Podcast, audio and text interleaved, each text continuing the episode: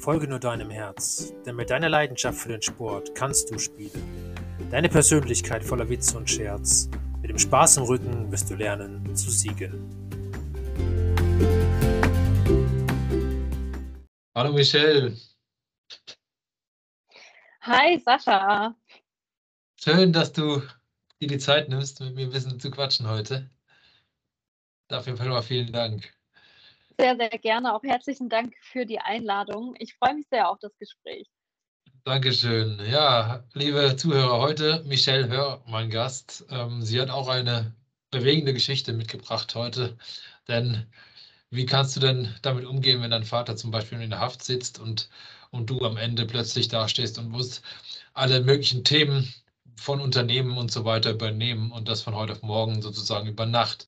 Und genau das ist Michelle passiert und da bin ich mal gespannt, wie sie damit umgeht und umgegangen ist, als sie reingerutscht ist und ja, wie sie damit klarkommt. Und ähm, das sind auch so die ersten Fragen, die ich schon mal habe an dich, Michelle. Die darfst du gerne schon mal anfangen zu beantworten. Super, super gerne. Also nochmal ein herzliches Hallo auch von meiner Seite aus. Ähm, wie Sascha gerade schon beschrieben hat, habe ich die letzten sieben, acht Jahre ziemlich viele Herausforderungen gehabt, eben mit dem Rechtssystem und mit allem, ähm, ja, was einem halt so um die Ohren fliegt, wenn man sich mit dem Thema Unternehmertum auseinandersetzt. Und ähm, ich bin da zufälligerweise in Anführungszeichen oder unbewusst reingerutscht und da würde ich gerne einfach euch auch mal ein bisschen mit reinnehmen und euch das teilen. Es war nämlich damals so, dass ich zu meinem oder als ich 18 Jahre alt wurde, tatsächlich ähm, Unternehmen oder Firmen auf meinem Namen gegründet wurden im Ausland, von denen ich nichts wusste. Also ich bin ganz normal zur Schule gegangen, habe mein Abi gemacht, also war eigentlich mit Ausbildung und Co. bis ähm, Mitte, Anfang Mitte 20 beschäftigt und habe einfach so mein Leben gelebt, wie man es glaubt zu leben, wie der normale äh, ich sag mal, junge Mensch ähm, seinen Lebensweg bestreitet.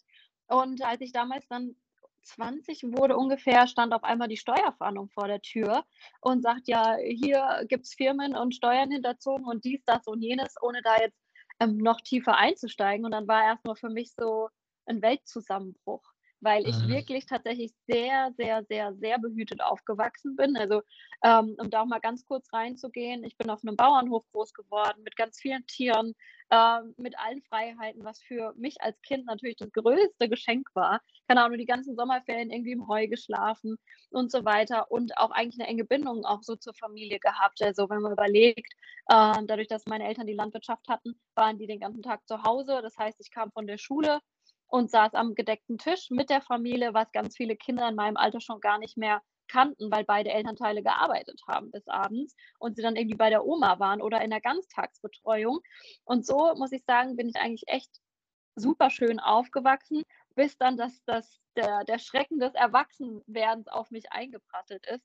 Natürlich auch Handlungen, die von der Familienseite gesetzt wurden, ähm, aus diversen Gründen. Also jetzt, seitdem ich mich so intensiv auch mit Bewusstseinsarbeit beschäftige, sehe ich die Muster, die dazu geführt haben, dass mein Dad zum Beispiel gewisse Entscheidungen getroffen hat.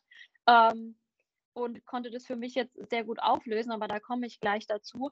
Aber da einfach zu sehen, wie krass dieser Switch war von diesem, sag mal, von dieser behüteten Kindheit, sowohl aufzuwachsen und dann aber so eine, ich sag mal, die Bratpfanne des Lebens ins Gesicht geschleudert zu bekommen. Das war dann erstmal so ein, ein richtig krasser Bruch. Also das war dann auch ähm, aus der Familienstruktur dann erstmal so, okay, äh, es war, als würde mir so dieses ganze Fundament wegbrechen, das dann auch natürlich erstmal Fluchtreaktionen ausgelöst hat, dann auszuziehen, wegzuziehen, ähm, erstmal den kompletten Kontakt abzubrechen und da einfach ähm, auf Abstand zu gehen, um mich mhm. mit der Situation erstmal auseinanderzusetzen, weil es ist halt, auf einmal bist du Anfang 20 und musst dich mit internationalem Steuerrecht auseinandersetzen ähm, wo es auch super, super schwierig ist, wirklich kompetente Menschen zu finden in unserem ja. Rechtssystem, die da wirklich einen Durchblick haben. Also da bin ich bis heute noch sehr erschrocken darüber, wie wenig Menschen da wirklich Durchblick haben. Also ich denke, unser Rechtssystem ist selber nicht klar in der Hinsicht, weil du natürlich sagen kannst, da gibt es einen ähm, Vergleichsfall, da kann man mal hingucken, es könnte so und so und so sein. Dazu war es dann noch ich ähm, nach Jugendstrafrecht wo ich dann gemerkt habe, okay, vor Gericht, weder der Richter noch alle anderen Personen damals ähm, hatten eine Ahnung von Jugendstrafrecht, weil die in der großen Wirtschaftsstrafkammer sich noch nie mit Jugendstrafrecht auseinandergesetzt haben. Und auf einmal war an jeder Ecke eine neue Situation kreiert. So, jetzt bin ich aber irgendwie mittendrin. Nochmal zurück zu dem Punkt, wo dann die äh, Steuerfahndung vor der Tür stand. Ähm, die haben mir dann erstmal die Situation erklärt und haben halt gesagt, so und so sieht es aus und ich bin als Geschäftsführerin eingetragen. Und dann war das für mich erstmal so, oh Gott, oh Gott, oh Gott. Und ich muss sagen, ich bin auch tatsächlich sehr schnell in so ein Feindbild gerutscht. Also für mich war dann so, okay, die Steuerfahnder sind die Bösen, äh, die wollen mir was Schlechtes. Und somit habe ich halt auch erstmal so eine, ich sag mal, Kooperation entgegengewirkt in dem Sinne, ähm, beziehungsweise mich verschlossen, weil ich einfach so dieses Feindbild im Kopf hatte.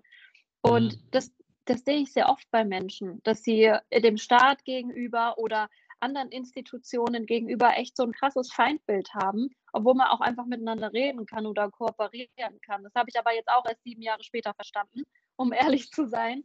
Ähm, ja, und so hat es dann seinen Lauf genommen. Tatsächlich waren die dann da, haben natürlich auch alle ähm, Unterlagen, die sie bei mir gefunden haben, also ach, so gut wie eigentlich nichts, aber Dokumente mitgenommen, also alle Ordner, die so irgendwie rumstanden, den ähm, Computer gespiegelt, das Handy gespiegelt und so weiter. Sie nehmen dann wirklich alle Daten mit, um das zu prüfen, um auch zu schauen, okay, was findet man auf diversen Festplatten. Ja, und dann ähm, ging so die Zeit des Leidens eigentlich erst richtig los, weil tatsächlich war das, ähm, wie gesagt, da war ich 20 und es hat wirklich sieben Jahre gedauert, bis die Prozesse anfingen. Das bedeutet, bis die ganzen Unterlagen geprüft waren, bis da irgendwie mhm. irgendwas passiert ist. Und dann bist du halt, du gehst durchs Leben oder ich bin, ich, ich bleibe bei mir als Beispiel, ich, ich bin dann jeden Tag mit diesem Gedanken aufgewacht, was ist, wenn heute der Brief kommt? So, und dann mhm. bist du ja als junge Frau natürlich auch in dem Fall, dass du überlegst, hey, ich würde gerne heiraten. Ich würde gerne auch vielleicht ein Haus bauen. Ich würde mir auch gerne was mit meinem Partner was aufbauen und so weiter. Wo dann immer aber dieser Gedanke kommt, nee, es wird dir im schlimmsten Fall weggenommen. Oder hey, stell mal vor, du baust dir jetzt was auf und dann äh, kommt Tag X und das heißt, ja, Frau Höll, Sie werden jetzt verurteilt. Oder, oder, oder. Und ich habe so viele Dinge in meinem Kopf gehabt, dass ich mich selber so blockiert habe, irgendwie so die nächsten Schritte zu gehen. Weil ich mhm. immer dachte, ja, okay, was ist, wenn jetzt der Brief kommt? Was ist, wenn morgen das kommt? Was ist, wenn das kommt? Und es hat mich total gehemmt und blockiert, die ganze Zeit. Und hatte ich mal so Gedanken wie Selbstständigkeit oder auch mit dem Partner was aufzubauen. Gerade heutzutage im Wandel der Zeit, digitales Nomadentum und so weiter. Und wollte da, ich hatte so viele Ideen auf der einen Seite und auf der anderen Seite kam dann immer der Verstand so, nee, warte ab, warte ab, warte ab. Und dann ist noch ein Jahr vergangen und noch ein Jahr und noch ein Jahr. Dann war ich 27 und auf einmal kam die Einladung zu den Gerichtsverfahren und dann dachte ich, Wahnsinn, weil zu dem Zeitpunkt war es dann so, wo ich schon dran geglaubt habe, da kommt gar nichts mehr. Also es war dann mhm. wirklich so, hey, wie viel Zeit soll ja noch vergehen? Ähm, irgendwie kommt da nichts. Ne? Und dann mhm. auf einmal war dann dieser Brief da. Und auch spannend, jetzt im Nachgang verstehen zu können, dass diese sieben Jahre auch einfach dem geschuldet waren, dass auch unser Steuersystem oder unser, unser Rechtssystem keinen Bock hatte, sich mit dem Fall auseinanderzusetzen, weil es internationales Strafrecht war oder internationales Steuerrecht, wo mhm. die sagen, okay, wir haben so einen Stapel mit Fällen, die sind kleiner, die bearbeiten wir alle mal und diesen Batzen lassen wir jetzt einfach oder halt so einen großen Fall lassen wir jetzt einfach mal sieben Jahre liegen. Ja, und ähm, natürlich ist die Zeit dann mir sehr schwer gefallen manchmal. Manchmal war es dann auch einfach vergessen, weil die Zeit, wie man sagt ja so schön, es ist Gras dann drüber gewachsen. Ja, und dann kam der Brief mit den Einladungen und da waren tatsächlich Verhandlungseinladungen für ein Jahr drauf. Also dieser Prozess ging ein Jahr ungefähr und ist jeden ja. Mittwoch. Mhm. Und da spreche ich von Verhandlungen, die teilweise 30 Minuten gingen, wo einfach nur was verlesen wurde und ich habe 500 Kilometer entfernt gewohnt. Das bedeutet, ich bin natürlich wöchentlich 1000 Kilometer nur für diese Verfahren ähm, gefahren und ähm, dann teilweise eben für 30 Minuten, wo dann einfach nur irgendwas verlesen wurde, weil diese Prozesse nicht unterbrochen werden dürfen. Also es darf immer nur eine gewisse Zeit zwischen den Verhandlungen liegen. Mhm. Ähm, ja, und dann sitzt du da und denkst so, okay, alles klar. Jetzt sitze ich hier wegen 30 Minuten, fahre 1000 Kilometer für die Katz wo ich dann, ja. aber mein Anwalt alleine durfte natürlich auch nicht, äh, durfte nicht anwesend, ich musste immer persönlich anwesend sein. So, ich wollte gar nicht so tief ins Detail, aber es ist tatsächlich wahrscheinlich für den einen oder anderen interessant, auch wenn einer der Zuhörer gerade ein Thema damit hat, scheut euch nicht, ähm, auch bei mir nachzufragen oder vielleicht, wie bin ich mental damit umgegangen. Da bin ich, also mittlerweile ähm, habe ich da richtig viele Tools auch, wie eben man sowas durchstehen kann mit einer gewissen Stärke auch.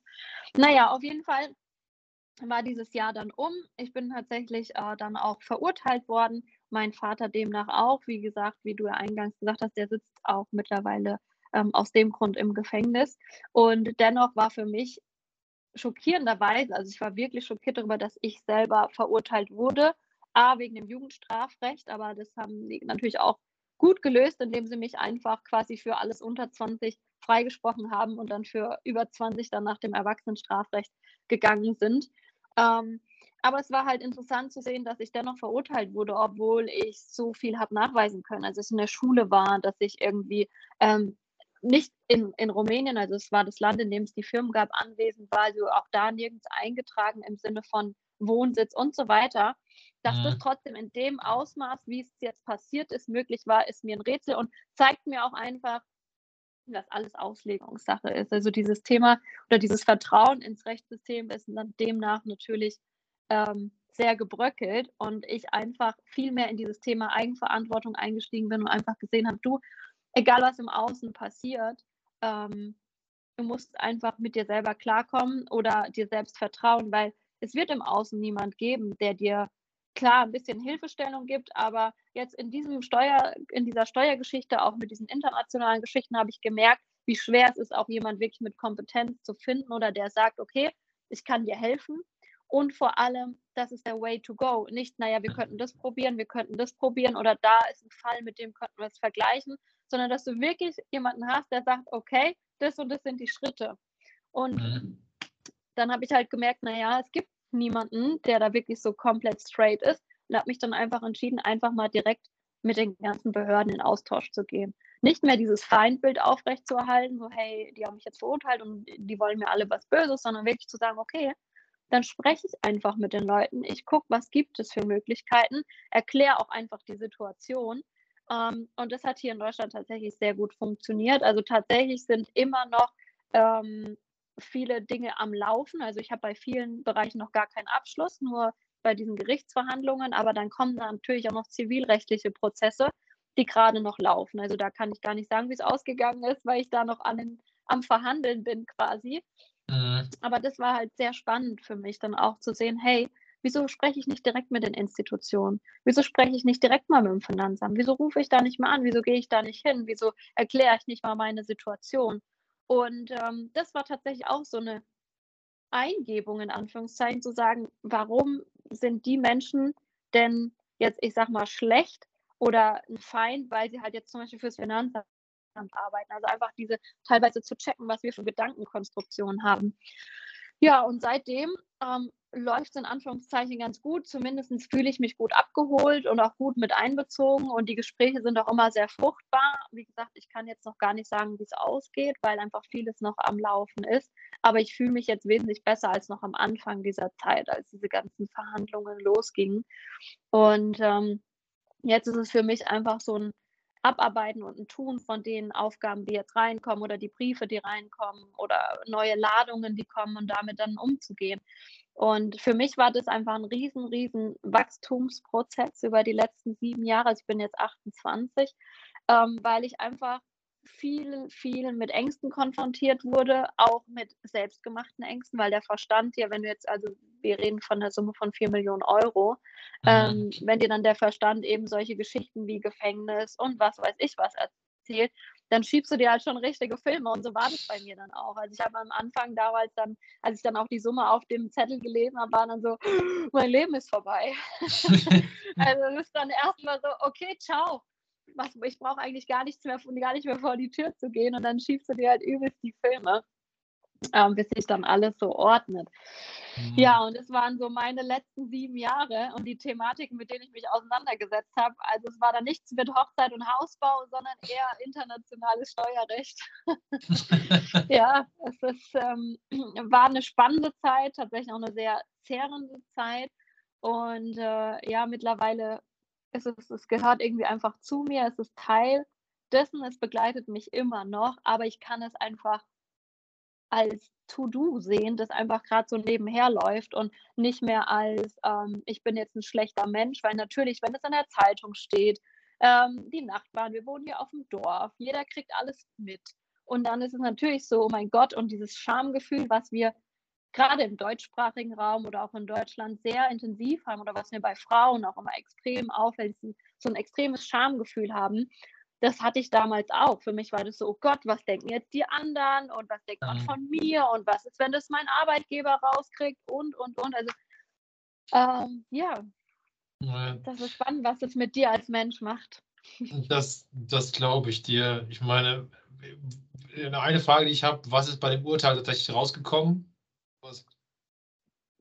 Also ich bin ähm, quasi verurteilt worden auf eine Geldstrafe mhm. auf Bewährung. Bedeutet, wenn ich jetzt innerhalb von diesem einem Jahr straffällig werde, dann wird diese Geldsumme ähm, fällig. Okay, okay. Genau. Okay. Aber du hast praktisch auch ein, ein, Führungszeugnis, wo das dann drin steht, ne? Äh, ist natürlich auch, ist auch so, oder? Oder nicht? Nee, tatsächlich nicht, weil es okay. unter diesen 90 Tagessätzen ist. Okay, okay. Okay. Und das ist, das war tatsächlich das große Glück aufgrund, ich sag mal, von diesem Jugendstrafrecht, dass da quasi das dann so, also es ist quasi nicht nach Jugendstrafrecht verurteilt worden, aber dafür haben sie sich entschieden, unter diesen 90 Tagessätzen zu bleiben, dass das eben äh, nicht aufgezeigt wird dann. Okay, okay. Also da sozusagen nochmal Glück im Unglück gehabt. Sozusagen. Genau, da bin ich mhm. quasi verschont geworden, dass einfach meine zukünftige, auch berufliche Laufbahn dann nicht gefährdet ist. Sie ist natürlich in dem Sinne gefährdet, dass sie jetzt nichts mehr machen kann, was so offiziell behördlich ist, also nicht mehr für solche Institutionen wie jetzt zum Beispiel das Finanzamt arbeiten dürfte, aber eben ähm, so in Anführungszeichen verschont geblieben bin, ja. Mhm. Okay. Ja, das ist jetzt auch spannend. Du hast dich ja dann dadurch auch mit, mit Energien beschäftigt ne? Ähm, und, und mit Energiefelder und wir haben das ja ein Beispiel von mir schon mal gemacht, ähm, bei unserem Vorgespräch, ähm, wie du dann auch äh, mir das, die, die, Chart gezeigt hast und mir doch relativ, relativ schnell äh, gesagt hast, wie ich so ein bisschen ticke. äh, und das auch stimmte, kann ich so sagen.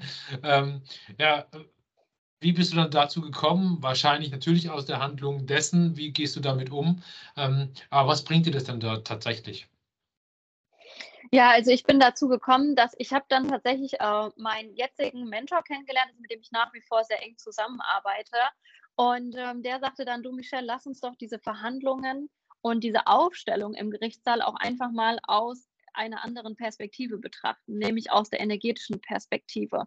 Und äh, man kennt es ja, Familienaufstellungen und solche Geschichten gibt es ja alles Mögliche. Und man kann eben auch solche Konstellationen aufstellen und gleichzeitig auch zu sehen, wie funktioniere ich und wie ist mein Energiesystem. Und dazu haben wir halt eben dann das Thema Astrologie und Human Design verwendet, um da reinzuschauen, so wie wir es bei dir eben gemacht haben, um mal zu gucken, was ist denn bei mir präsent an Energien? Wie, wie tick ich denn und wie bin ich auch erzogen worden? Also was ist mein Wertesystem? Nämlich sowas wie Liebe gegen Leistung, und so weiter. Ähm, wie funktioniere ich oder wie habe ich oder wie bin ich konditioniert? Da sind wir sehr tief eingestiegen und da habe ich halt sehr, sehr viel erkannt und auch bei der Verhandlung ähm, aufzustellen, wer, wer hat da welche Energie und wer geht zum Beispiel, auch das war interessant mal zu sehen, jetzt ein Richter oder auch ähm, Personen, die da sitzen und über dich richten oder dich verurteilen. Wer geht zum Beispiel selber in die Elternrolle und denkt, oh Gott, das Mädel, das da sitzt, ist jetzt gerade in dem Alter von meiner Tochter oder von meinem Sohn. Wer geht in so mhm. eine Rolle? Wer, also die Staatsanwältin, die dann in so eine sehr harte Rolle gegangen ist, das war tatsächlich auch eine junge Frau, wo dann irgendwann auch so eine Art Konkurrenz ähm, oder Trigger da war und sich das alles mal anzuschauen. Ne, warum ist sie auf einmal so verbissen? Warum bin ich so extrem in der Opferrolle gewesen? Und so weiter und konnte mich eben nicht von diesem ganzen Verfahren differenziert betrachten und so weiter. Und so haben wir das aufgestellt. Und da habe ich einfach gemerkt, dass ich oder haben wir festgestellt, dass ich von meinem Energiesystem halt tatsächlich sehr in dieser weiblichen Energie war, aber sehr auch in der Opferrolle, also sehr in diesem Bitte hilf mir von außen. Also ich war nicht in der Lage damals selber zu sagen, okay, ich mache jetzt das und das und das, sondern ich habe mich lieber in eine Ecke verkrochen und habe gehofft, dass jemand von außen kommt und mir hilft oder mir die Hand reicht und ähm, bin sozusagen in so eine Handlungsstarre gefallen. Also habe es einfach nicht hingekriegt, aus eigener Kraft zu handeln. So, mhm. und aber das war halt auch tatsächlich mit Muster, die mir anerzogen wurden, weil mein Papa tatsächlich immer so unser Retter war. Oder ich, wir, hab, äh, wir sind drei Mädels, ich habe noch zwei Schwestern. Und ähm, es war halt auch spannend, dann zu erkennen, aha, mir wurde es tatsächlich auch ziemlich oft abgenommen, Entscheidungen zu treffen und so weiter. Und ich habe einfach mich in diesem Prozess so gut kennengelernt und, und viele Muster von mir erkannt. Und dann habe ich halt auch festgestellt, dass ich sehr naiv war und dass sehr viel Feuerenergie in mir präsent ist. Und die Feuerenergie ist halt eine sehr starke Handlungsenergie, wenn man sie sehr, wenn man sie gut auslebt, aber tatsächlich auch eine sehr ähm, ich will nicht sagen dumme Energie, aber durch diese, die, oftmals durch schnelles Handeln, ähm, sind manche Handlungen einfach unüberlegt und teilweise naiv. Und diese Energie, die war tatsächlich auch sehr präsent, teilweise. Also ich habe sehr, habe mit mir einfach machen lassen, was mhm. auf mich zukam, einfach aus dieser Hoffnung heraus, dass mir irgendjemand im Außen hilft. So, und deswegen konnte mein Vater wahrscheinlich auch so lange das so durchziehen, weil ich mir dachte, naja, alles, was meine Eltern tun oder was andere Menschen tun, ich, ich glaube an das gute Menschen, dass niemals wird irgendjemand irgendwie was Böses oder Blödes tun. Ähm, mhm. Gerade auch dann, als schon diese ersten Anzeichen waren von, hey, da stimmt vielleicht irgendwas nicht oder da kam mal ein Brief und so, dann bin ich natürlich damit auch zu meinen Eltern und habe gesagt, so, okay, guck mal, da kam irgendwas wegen Steuererklärung, was sind mit 18 mit im jungen Alter gehst du dann hin und sagst, ja, guck mal, was soll ich damit machen? Und wenn der Papa sagt, kümmere ich mich drum, dann okay, cool. weißt du, wie ich meine? Da machst du ja. dir ja keine weiteren Gedanken darüber. Und ähm, ja, und so kam ich halt zu diesem ganzen Thema Aufstellung, Energiearbeit, habe mich dann auch mit der Hypnose beschäftigt, ähm, um herauszufinden, welche eben Wert Wertesysteme oder welche Konditionierungen sitzen eben in meinem System.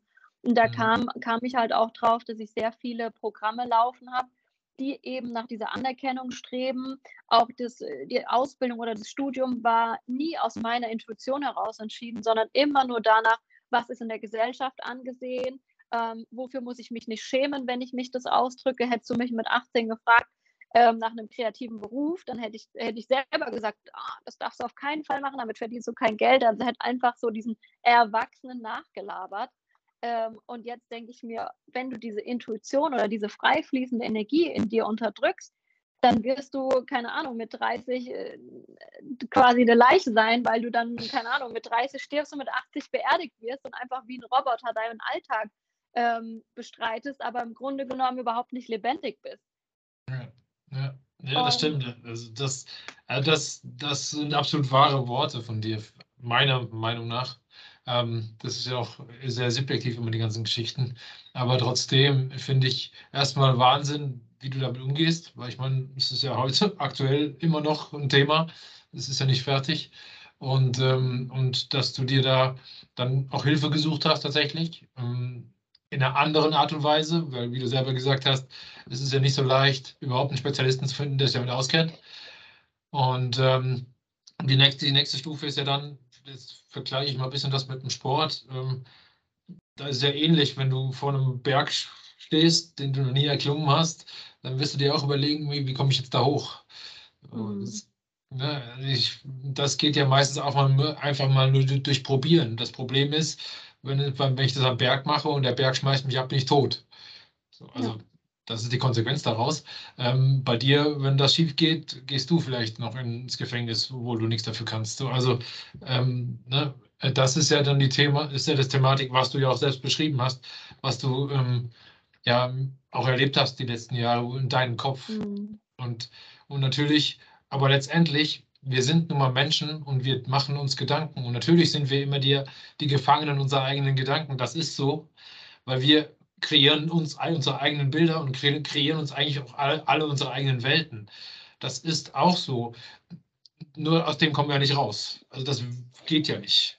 Also das hast du gerade sehr gut beschrieben. Ja, und das ist wirklich so. Also wenn du mich jetzt fragen würdest, dann sage ich dir, das größte Gefängnis waren mein, war mein Kopf und waren meine Gedanken. Das größte Gefängnis war nicht die Situationen im Außen, sondern das, was hier passiert ist. Das war tatsächlich das größte Gefängnis. Und das Beispiel mit dem Sport, das finde ich auch ein sehr, sehr schönes Beispiel, weil das, wenn ich eins gelernt habe, und wahrscheinlich du auch, gerade im Hinsicht auf Sport, ist, wenn ich es nicht probiere, wenn ich keine Erfahrungen sammle, sondern mir nur Theorie ansammle, es könnte so sein, wie komme ich auf den Berg? Wenn ich die, den besten Bergführer aufgemalt habe, den besten Leitfaden. Es bringt einfach alles nichts, wenn ich die Erfahrung nicht mache. Ich kann nicht rausgehen und kann sagen, ich bin Coach in dem und dem und dem Bereich, wenn ich selber in dem Bereich nur Theorie auswendig gelernt habe. Das funktioniert sehr gut, das sieht man gerade am Markt, weil Marketing alles ist. In Anführungszeichen, da sind sehr viele Menschen, die nicht die Kompetenz haben, die sie, die sie sagen, dass sie sie haben. Aber ähm, mal abgesehen davon ist das ein ganz elementar wichtiger Punkt, die Erfahrung zu sammeln. Und da würde ich tatsächlich gerne auch nochmal ähm, dir die Frage stellen, wie war für dich denn damals die Entscheidung, mit dem Sport anzufangen, dran zu bleiben und auch wie hat sich das entwickelt, dass du gesagt hast, es ist egal, wie hoch der Berg ist, es ist egal, wie gefährlich es zu sein scheint, äh, ich mache es trotzdem.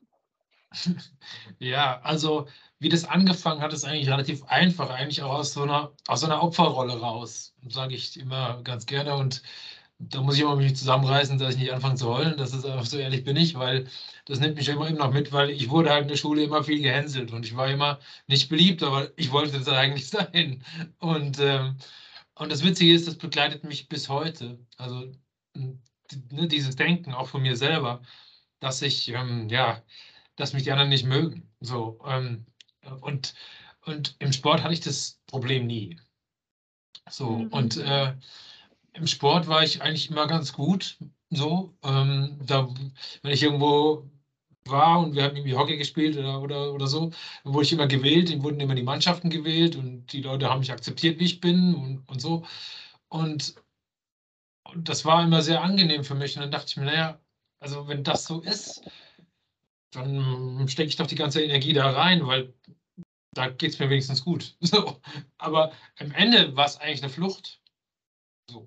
Nachhinein. Ne? Also es war eine Flucht aus dem Alltag und ähm, um diesen ganzen, mich mag keiner, mich, äh, ich kriege immer nur auf die Schnauze, äh, irgendwie dem, äh, zu entfliehen. Und ja, und natürlich irgendwann habe ich festgestellt, naja, du kannst halt irgendwie anscheinend ganz gut Snowboard fahren und das funktioniert irgendwie ganz okay.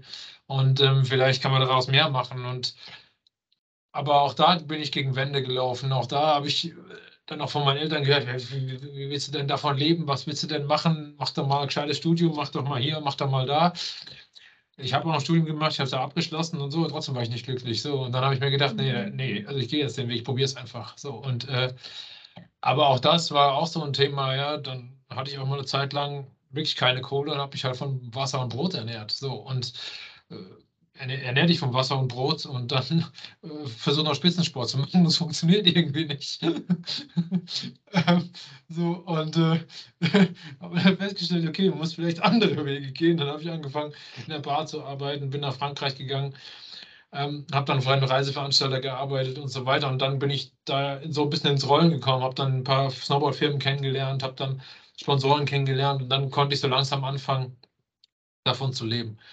So, und dann irgendwann war es dann so, dass es ganz gut funktioniert hat. Aber ähm, der Weg dahin, und das ist ja genau das, der Punkt, dieses nicht aufgeben wollen oder das Warum dahinter, war eigentlich immer diese Flucht von, nee, in diese Welt gehe ich nicht zurück. Also, mhm. also ne, äh, auch immer die Angst davor zu haben, in diese Welt zurück zu müssen.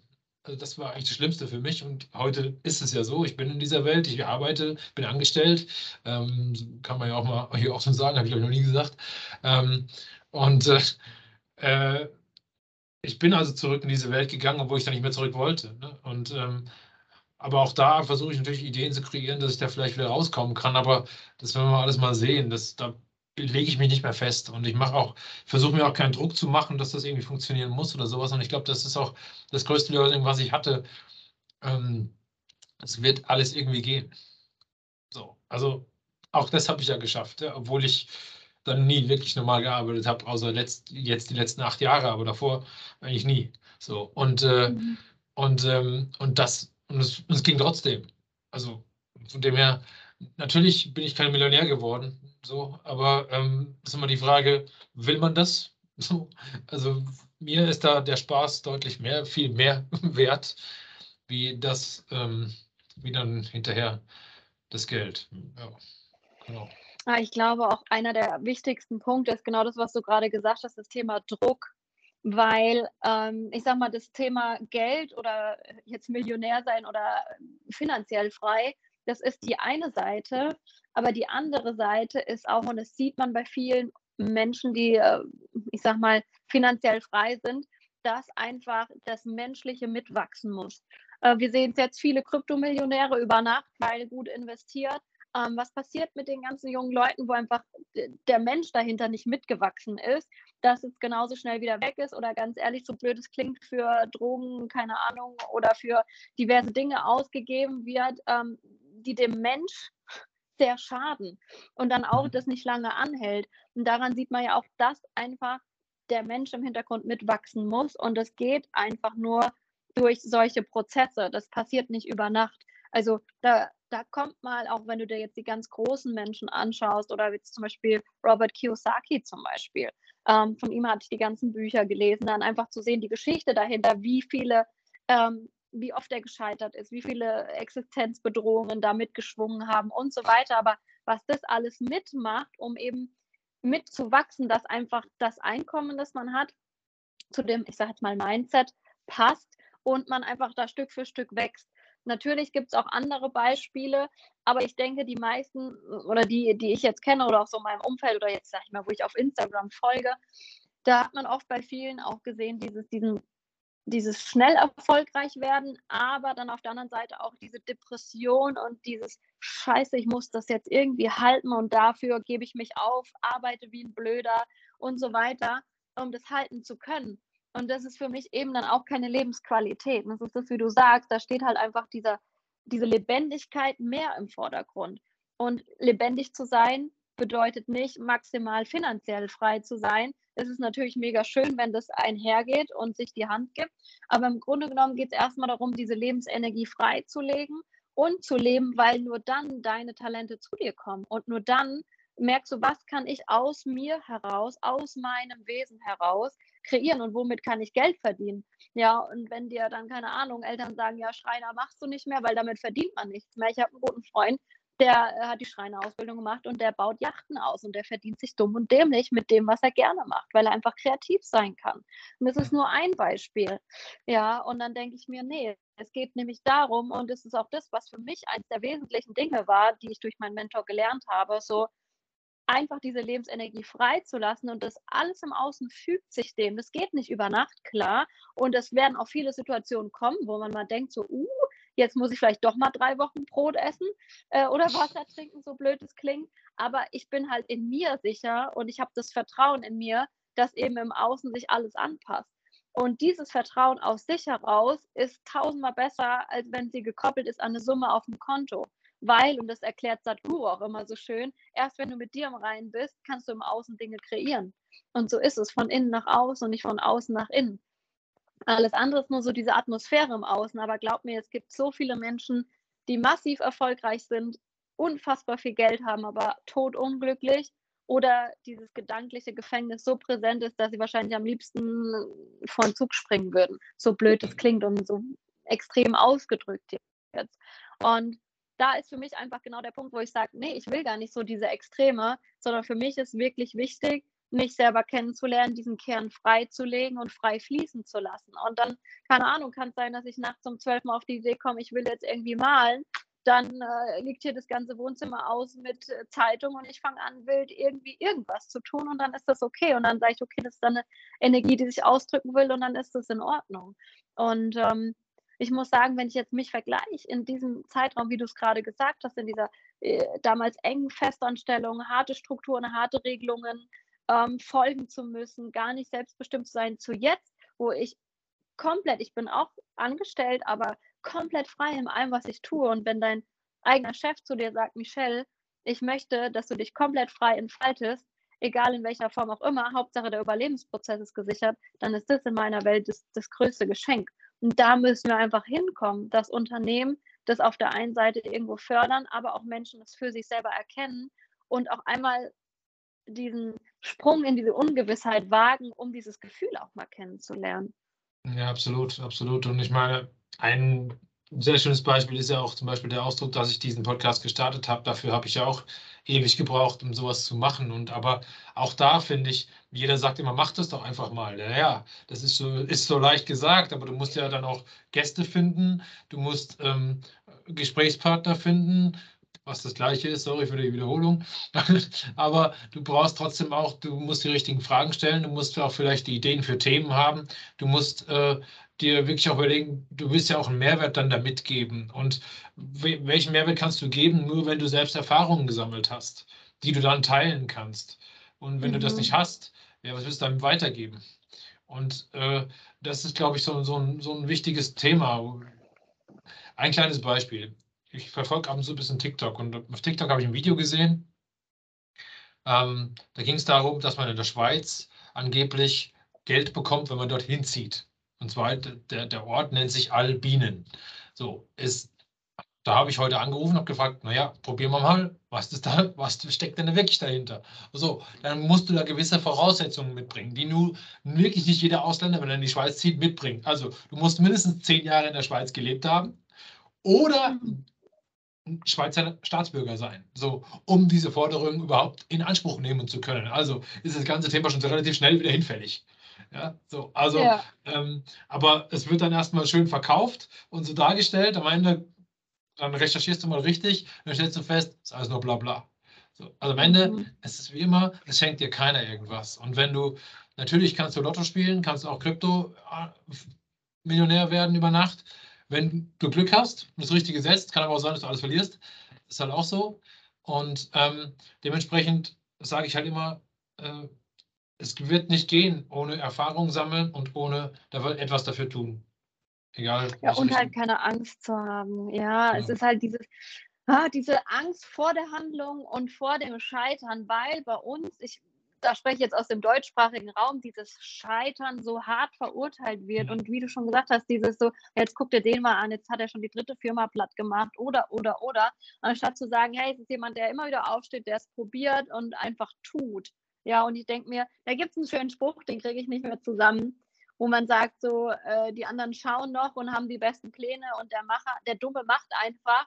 Und äh, dadurch, dass er macht, ist er halt viel, viel weiter. Und das ist einfach genau der Punkt, weil ich finde auch, und wenn man jetzt sagt, okay, Studium, Ausbildung, egal was, was man sich alles aneignen kann, aber was man vielleicht einfach lernt in der Handlung selbst, ist fast mehr wert oder kannst du besser weitergeben, als wenn du einfach dein Theoriewissen runterratterst. Und das ist witzigerweise damals ähm, bei einem meiner Arbeitgeber, da, da, konnte man sehr viel praktisch arbeiten, aber auch sehr viel Theorie lernen. Und ich habe äh, den Ausbilderschein da gemacht und da wurde tatsächlich schon von den Ausbildern die, an die Azubis die Frage weitergegeben, so, wie schreibst du es in der Theorie und wie läuft es in der Praxis?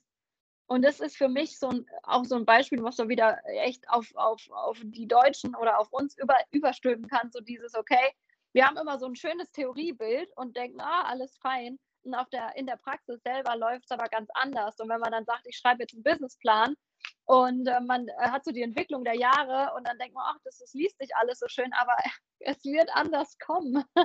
Es werden Herausforderungen auftreten. Es ist genauso, wenn du ein Haus und auf einmal ähm, der Boden, auf einmal ist da ein anderes Gestein drin, du brauchst einen anderen Bohrer, auf einmal kostet es 10.000 Euro mehr oder hier Tunnelbau, Stuttgart 21, da war das tatsächlich so mit diesem Bohrer oder dann auf einmal, keine Ahnung, ein anderes Material gebraucht wird.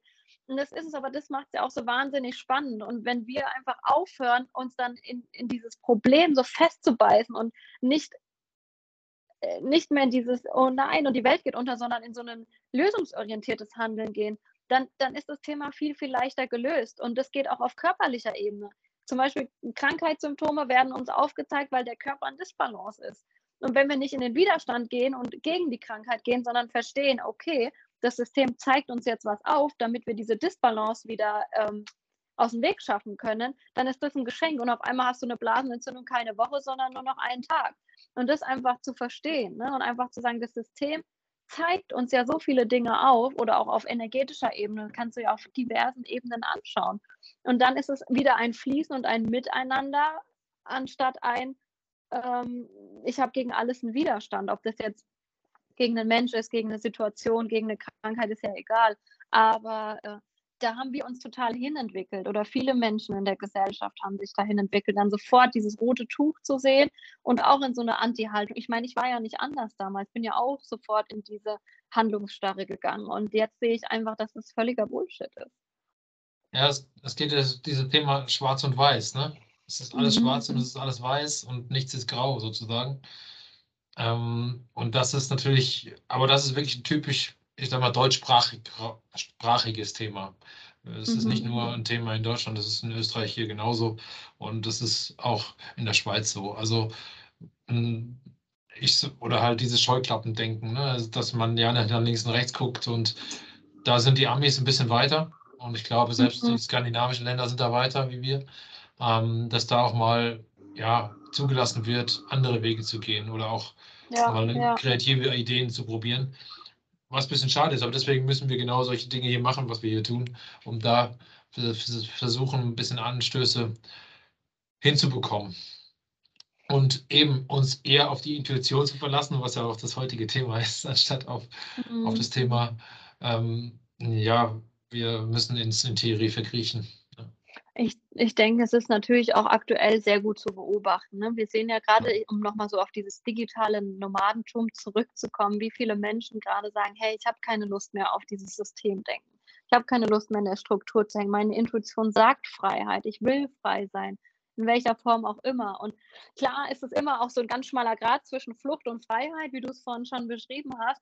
Aber eigentlich muss die Regierung da mitziehen, weil man merkt, guck mal, wie viele Menschen lösen ihren Wohnsitz auf, wie viele Menschen haben gar keinen festen Wohnsitz mehr in Deutschland. Es, geht, es wird immer mehr geschaut, wo gibt es internationale Banken, internationale Krankenversicherungen und so weiter.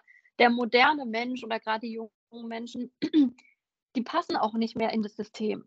So, die, wir entwickeln uns einfach weiter das Land entwickelt sich und man merkt einfach so jetzt in, in meinem Alter oder meinem Freundeskreis oder die, die Community, in der ich unterwegs bin, da ist ein Bruchteil, wirklich nur ein Bruchteil, der, sag ich mal, in, in diesen harten alten Strukturen noch arbeitet oder in diesen Strukturen unterwegs ist. Alle anderen, wir sind verteilt auf der ganzen Welt und dann auch ähm, wirklich frei in dem, was man tut und auch mit vielen ähm, Geschäftsideen oder Selbstständigkeiten, die einfach jetzt auch durch Corona sehr unterstützt wurden. Ne? Mehr in dieses mhm. Digitale und so weiter. Und ich denke, dass die Regierung da irgendwie mitzieht und auch diese ganzen jungen Unternehmer oder die ganzen ähm, Ideen, die jetzt gerade umgesetzt werden, wie sehr wir es halt in Deutschland tatsächlich schwer gemacht bekommen, ähm, Fuß zu fassen. Ne? Das, also, das sind einfach andere Länder wesentlich, wesentlich einfacher oder wesentlich ähm, entgegenkommender. Und dann darf man sich auch nicht wundern, warum viele junge Menschen, keine Ahnung, Dubai, Zypern oder sonst wo hingehen, weil es da einfach, gut, ich kenne mich da nicht aus. Das ist, wie gesagt, das, was ich jetzt so aus dem Umfeld höre. Ähm, ich habe da keinerlei Erfahrungswert. Ich habe noch nie ein Unternehmen im, in, auf Zypern oder in Dubai gegründet. Aber ich sehe diese Bewegung. Ich sehe ja, was passiert. Und ähm, da dürfen wir auch einfach gucken oder gerade auch als, als Land in Anführungszeichen, wie wir da ähm, auch moderner werden können oder wie wir eben diesen Wandel der Zeit gut für uns nutzen können und mitnehmen können. Und das ist für mich einfach ein Zeichen, dass die meisten Menschen immer mehr zu ihrem Kern finden, immer mehr aufwachen und immer mehr nach der Intuition handeln, weil sie sagen, hey, ich passe nicht in das System, ich gehe jetzt erstmal reisen, ich gucke, was kann ich tun, ähm, um mich äh, so selbstständig zu machen, dass ich nur noch meinen Laptop brauche und ähm, da einfach ihren Weg gehen. Und das finde ich, unterstütze ich sehr, finde ich sehr, sehr cool.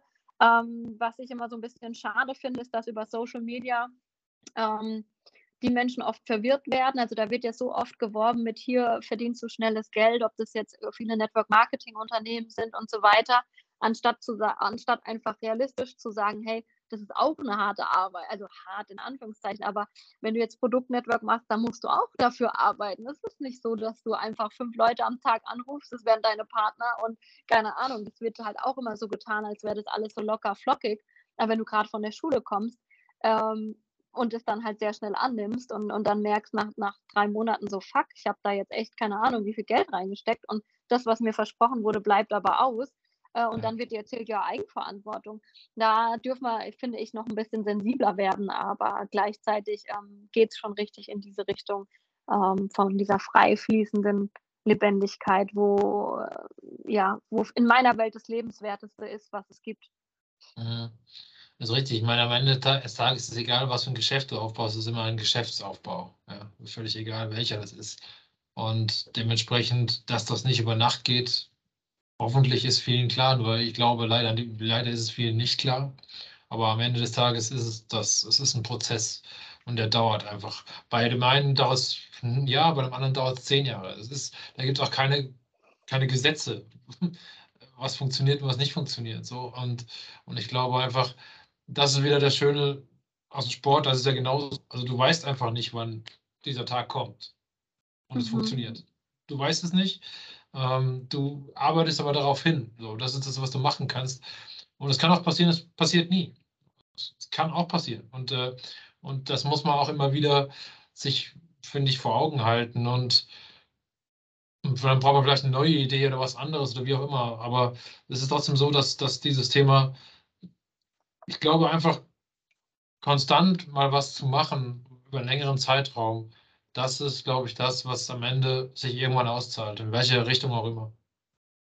Ja, uns einfach als Spiel zu sehen, ne? einfach ja. nicht frustrieren dran, auch wenn mal was nicht klappt, dass man nicht in diese Frustration geht und, und in dieses Jetzt habe ich versagt, ich bin ein Versager, ich bin dies, ich bin das, weil das, da rutschen halt Menschen sehr schnell rein und was einfach passiert ist, durch diese Frustration, die man in sein System gibt, vergiftet man sich selbst und die Frequenz ist einfach super schlecht.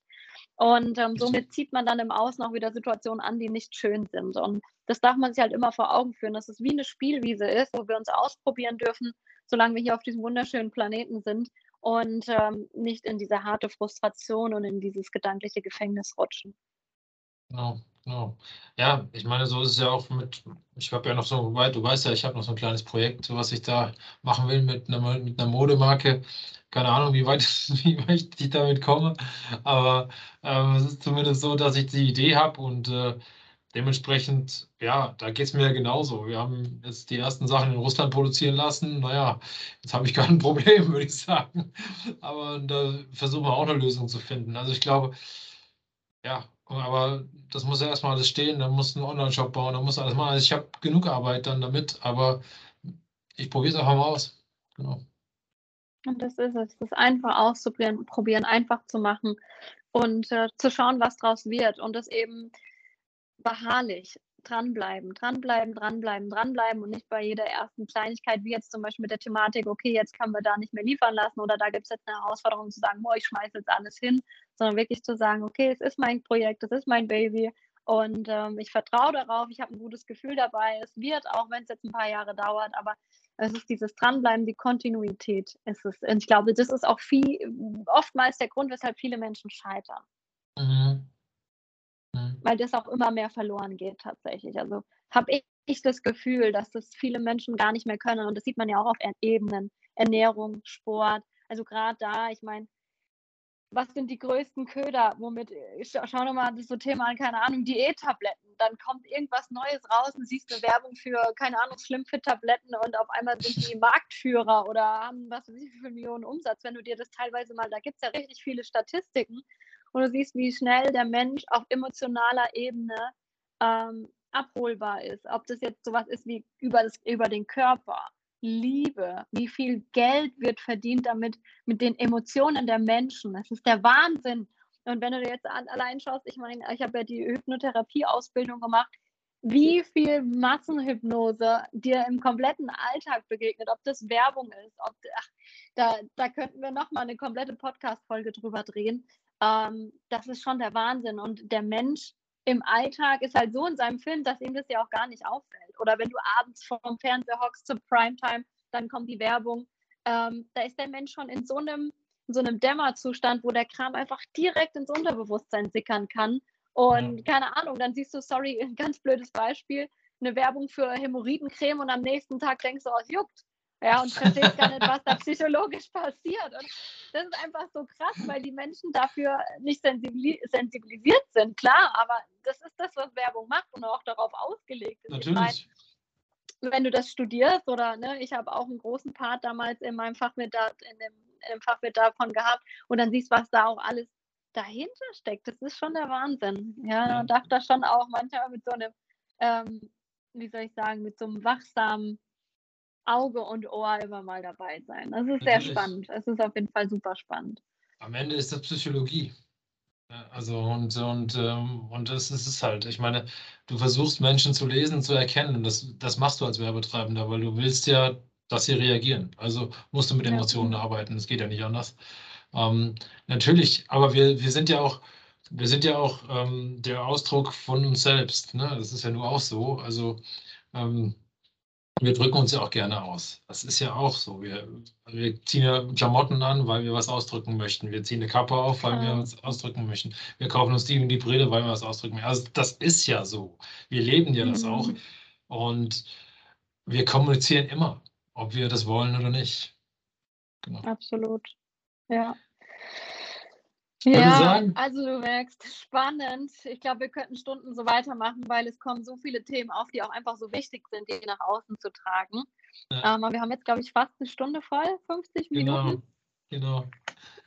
Ich würde ich glaube, da können wir erstmal einen Cut machen. ja, die Abschlussfrage würde ich gerne, würde ich noch stellen, Michelle. Was ist so das, was dir am meisten auf dem Herzen liegt, was du unbedingt noch mitgeben möchtest? Ähm, es ist genau das, worüber wir geredet haben und auch was der Titel dieser Folge ist, nämlich Folge der Intuition, der Lebensenergie. Schau wirklich, was sagt die innere Autorität und ähm, folge dem, egal wie anstrengend es erstmal im Außen zu sein scheint oder wie aussichtslos.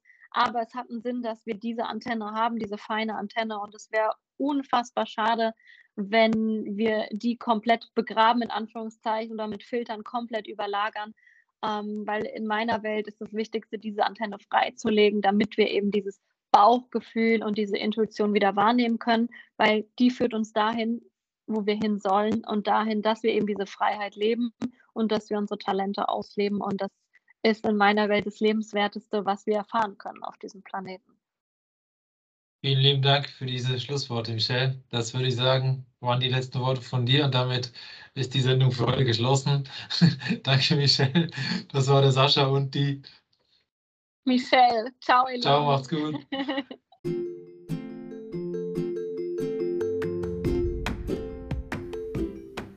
Spüre deine Leidenschaft. Lass dich ankommen im Hier und Jetzt. Fühle deine Sportbereitschaft, bis du dich hingibst dem Spiel und Spaß bis zuletzt.